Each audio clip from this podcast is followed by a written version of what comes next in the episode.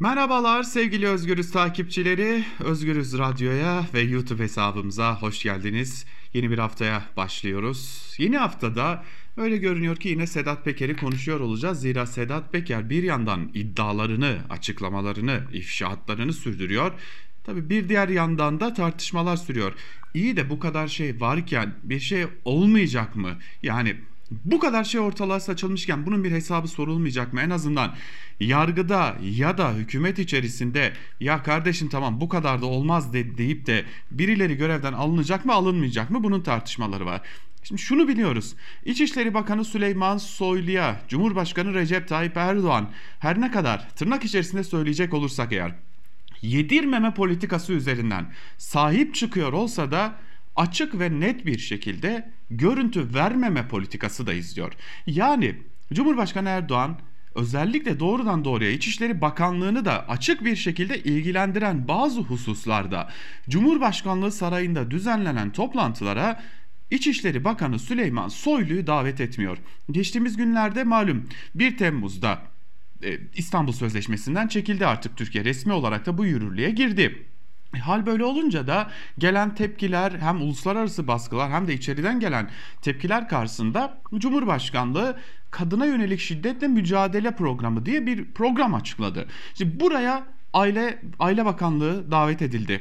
Aile Bakanı da oradaydı. Adalet Bakanlığı davet edildi. Adalet Bakanı da oradaydı. Bu tarz bir mücadelede yani kadına yönelik şiddetle mücadelede 3 ana ayak vardır. Adalet, Aile Bakanlığı ve tabii ki kolluk kuvvetlerinin bağlı olduğu İçişleri Bakanlığı. Lakin o toplantıya İçişleri Bakanı Süleyman Soylu davet edilmedi. Orada değildi. Hatırlayalım biraz daha geçmişe gittiğimizde de İçişleri Bakanlığı'na doğrudan bağlı olan mülki idare amirleri yani kaymakamlarla valilerle Cumhurbaşkanı Recep Tayyip Erdoğan yine Cumhurbaşkanlığı sarayında bir toplantı gerçekleştirdi. Ve bu toplantıya yine mülki idare amirlerinin amiri olan yani yasal olarak da amiri olan İçişleri Bakanı Süleyman Soylu yine davet edilmedi. En azından Ankara'da konuşulan kulisler böyle. İyi de neden? Nedeni aslında biraz da kamuoyu araştırmalarında gizli. Sosyopolitik Sağ Araştırmaları Merkezi bir kamuoyu araştırması yapıyor. Ve yaptığı araştırmada çok çarpıcı sonuçlar var. Özellikle Sedat Peker hususunda ortaya çıkan sonuçlar çok çarpıcı. Yapılan araştırmada soru şu. Sedat Peker'in son dönemde içerisinde hükümet ve devlet yetkililerinin de olduğu kimi isimleri zikrederek sosyal medyada ileri sürdüğü iddia ve anlatıları duydunuz mu? Soruya verilen cevap evet. Kadınların %87.30'u. Ha evet diyenlerin yine erkekler arasındaki oranı 87.90. Totalde ise 87.10 oranında bir haberdarlık söz konusu. Hayır diyenler ise kadınlarda 12.70, yine erkeklerde 13.10 ve totalde 12.90. Baktığımızda toplumun ciddi bir kesimi Sedat Peker'in ifşaatlarından, açıklamalarından haberdar. Yine biraz yaş aralığına baktığımızda özellikle dikkat çekici ki 80 e, özellikle yani daha da düzeltelim şunu 97.20 oranında 45-54 yaş arası e, e, ciddi bir duyma söz konusu yani olaylardan haberdar olma söz konusu. Yine en çok yaş aralığı burada. Yine 55-64 yaş aralığı ciddi bir şekilde haberdar. Yine 65 yaş üstü ciddi bir şekilde haberdar Sedat Peker'in ifşaatlarından. Özellikle Z kuşağı olarak da tanımlayabileceğimiz 18-24 yaş arasının %88.50'si, 25 yaş aralığının 81.50'si Sedat Peker'in ifşaatlarından haberdar. Yine dikkat çekicidir ki gelir düzeyi belli bir aralıkta olanların bu olanlardan duyduğu e, memnuniyetsizlik de var. Şimdi çok dikkat çekici özellikle orta sınıf olarak Türkiye'de orta sınıf olarak da tanımlayabileceğimiz hoş Türkiye'de ekonomik krizle birlikte orta sınıf giderek e, daralmaya orta sınıf olabilmek için belki de 6 bin liranın üzerinde gelir elde etmek gerekliliği ortaya çıktı. Lakin yine hanenin aylık geliri 4500 e, ila 6000 lira arasında olanların %90 yani neredeyse tamamı Sedat Peker'in ifşaatlarından haberdar. En düşük oran ise 3000 ile 4500 arasında. Yani bir eve bir ya da birden fazla iki tane asgari ücret gidiyorsa biraz daha açıkçası hayat gayesine de düşerek Sedat Peker'in ifşaatlarından haberdar değiller. Partililer burası çok dikkat çekici. AKP'lilerin %85.90'ı Sedat Peker'den haberimiz var diyor. CHP'lilerin %100'ü, HDP'lilerin %100'ü haberdarız diyor. Sedat Peker'in yakın olduğu, geçmişte yakın olduğu bir diğer parti Milliyetçi Hareket Partisi. MHP'lilerin 46.90'ı hayır bizim haberimiz yok. Evet bizim haberimiz var diyor düzeltelim. 53.10'u ise hayır haberimiz yok diyor. Yine İyi Parti ve Saadet Partisi'nin tamamı haberdar. En azından ankete katılanların tamamı bu durumdan haberdar. Burada görüyoruz ki muhalefet seçmeninin neredeyse tamamı Sedat Peker'in açıklamalarına kulak kesilmiş durumda ve neler oluyor, neler bitiyor takip ediyor. Öte yandan geç bir önceki seçimde oy kullanmayanların %64.60'ı yine Sedat Peker'in açıklamalarından haberdar durumda. Peki Sedat Peker'in açıklamaları yurttaşların oy tercihlerini değiştirdi mi? Hemen bakalım. Yurttaşların 54.9'u diyor ki hay benim oy verme tercihimde bir değişiklik olmadı. Zaten baktığımızda ağırlıklı olarak muhalefete oy verenleri görüyoruz. Ve yine yurttaşların 23.2'si diyor ki oy verdiğim partiye daha sıkı sarılmaya karar verdim. Tabi burada esasen yine muhalefet seçmenini görüyoruz. Haberdar olmayanları söylemiştik. Duymadığım için etkisi de olmadı diyenler de 12.9 oranında. Hiçbir partiye oy vermemeye karar verdim diyenler var ki bana kalırsa en çarpıcı sonuçlardan biri de bu. Yurttaşların 6.4'ü de ben bu duyduklarımdan sonra bir daha kimseye oy vermem diyor. Çok küçük bir kesim %2.6'lık bir kesim ise evet oy verdiğim partiyi değiştirmeye karar verdim biçiminde bir e, açıklama belirtmiş oluyor. Sedat Peker'in e, özellikle son dönemde ortaya çıkan ifşaatlarının ardından. Peki e, soruşturma ya olan inanç var mı? Yani Sedat Peker bu kadar çok konuştu da ya bir soruşturma açılacak mı? Yani yurttaşlar ne diyor? Bir soruşturma bekliyorlar mı? İddiaların hiçbiri etkili bir şekilde soruşturma ya tabi tutulmayacak diyenlerin oranı aslında Türkiye'de adalete olan güvensizliğin de kanıtı. %64.4'lük bir kesim toplumun %64.4'ü hayır canım Sedat Peker'e Peker'in iddialarına ilişkin herhangi bir soruşturma dahi açılmayacak. Açılsa bile etkili bir soruşturma yürütülmeyecek diyor. Yine %14.5'lik bir kamuoyu kesimi ise bir kısmı belki soruşturulabilir diye düşünüyor.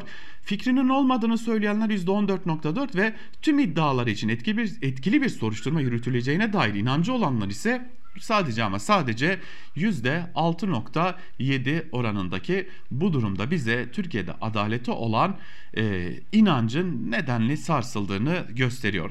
Şimdi Sedat Peker bu kadar çok konuştu, etti, eyledi, açıklamalarda bulundu. Peki Sedat Peker'in açıklamalarının ardından Türkiye'de genel eğilim ne oldu? Yani e, yurttaşlar e, kime oy verecekler?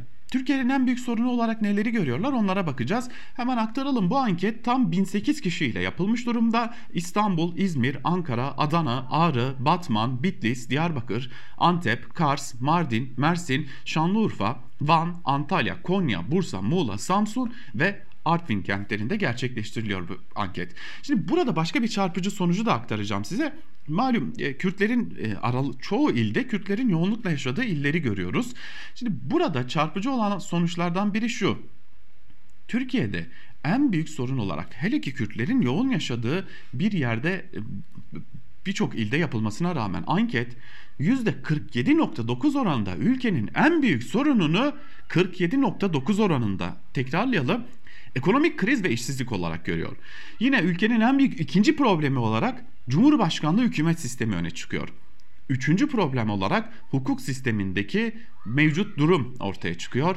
Demokrasinin olmayışı 8.9 oranında ve Kürt sorunu %7.2 oranında. Düşünün Kürtlerin yoğunlukla yaşadığı illerde sıklıkla gerçekleştirilen bu tarz anketlerde en büyük sorunlardan biri haliyle Kürt meselesi çıkardı. Ama düşünün bu illerde dahi artık ciddi manada Türkiye'nin en büyük probleminin e, ciddi bir şekilde ekonomik kriz olduğu görülüyor. Hatta yurttaşlara soruluyor. E, tamam birinci tercihiniz bu. İkinci tercihiniz ne? sorunlar arasında yurttaşlar yine ekonomik kriz ve işsizlik, yine Cumhurbaşkanlığı hükümet sistemi ve yine demokrasinin olmayışını. Üçüncü sorun yine en çok önde çıkanlardan biri ekonomik kriz ve işsizlik oluyor. Bu da bize açık bir şekilde gösteriyor ki Türkiye'de artık yurttaşlar çok ciddi bir şekilde daha önce başka problemleri önceleyen toplumsal kesimler başta olmak üzere herkes Kürt meselesini en büyük sorun olarak görüyorlar. Yine Cumhurbaşkanlığı hükümet sistemini başarılı buluyor musunuz biçiminde bir soru soruluyor. Hayır diyenlerin oranı 1008 kişiden hayır diyenlerin oranı %58.3 ve evet diyenlerin oranı yalnızca ama yalnızca %20.2 oranında kalıyor ki bu durumda bize Türkiye'nin en büyük sorunlarından birinin gerçekten de Cumhurbaşkanlığı hükümet sistemi olduğunu gösteriyor ki yine ankete katılanların %47.5'i mevcut hükümeti, mevcut iktidarı açık bir şekilde başarısız buluyor ve açık bir şekilde Türkiye'de AKP iktidarının ciddi bir biçimde başarısızlığa e, başarısız olduğuna dikkat çekiyor. Gelelim o beklediğimiz soruya. Bu pazar seçim olsa hangi partiye oy verirsiniz?